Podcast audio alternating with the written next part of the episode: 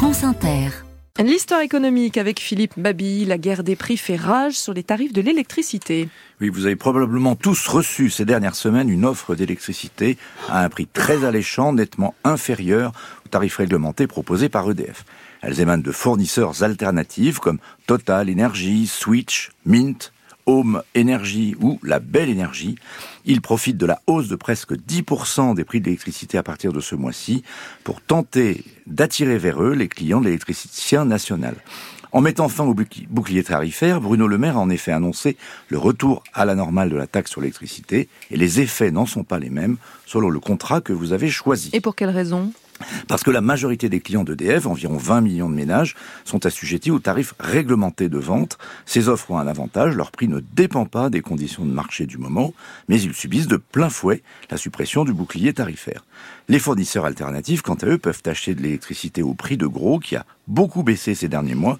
Ils peuvent donc proposer des prix allant de 15 à 23% plus faibles que ceux de EDF. Mais donc avec une telle offre, beaucoup de clients devraient succomber, non?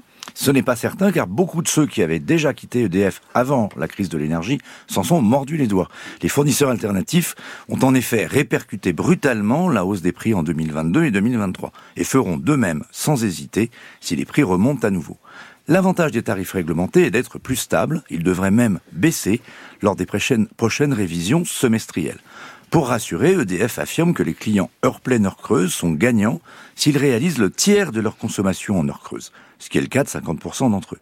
Pour inciter à la sobriété, EDF a aussi créé un tarif tempo qui est moins cher 343 jours par an, mais plus élevé pendant 22 jours dits rouges, ceux pendant lesquels le système électrique est très sollicité, notamment quand il fait très froid. Et quelle analyse euh, finalement en tirez-vous? C'est parce que les Français ont pris conscience que le temps de l'électricité bon marché est révolu, qu'ils font de plus en plus attention à leur consommation et au choix de leur opérateur. Sur deux ans, l'augmentation totale des prix dépasse 40%.